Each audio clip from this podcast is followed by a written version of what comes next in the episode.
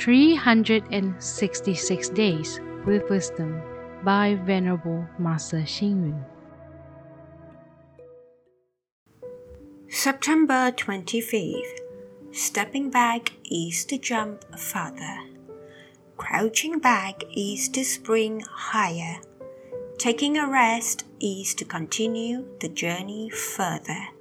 Having a retreat is to cultivate in depth.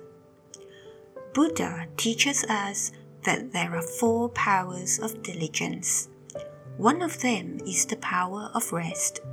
Rest is like a ship or an airplane that needs refueling and reinforcement, just like army troops after a battle who need to retreat, reorganize, rest, and build up strength before they set out again.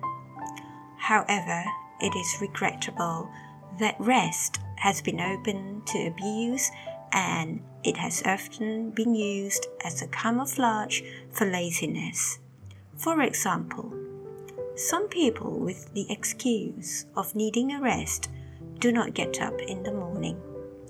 Others, with the excuse of the weekend's two day rest, constantly hope for long holidays. Some during office hours use the excuse of tea time to intentionally extend the rest time. One of Buddha's disciples, named Sronakottivimsa, was playing a string instrument.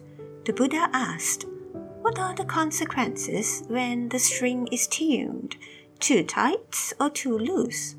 Sronakottivimsa replied, when the string is too loose, it cannot be played. When it is too tight, it breaks easily.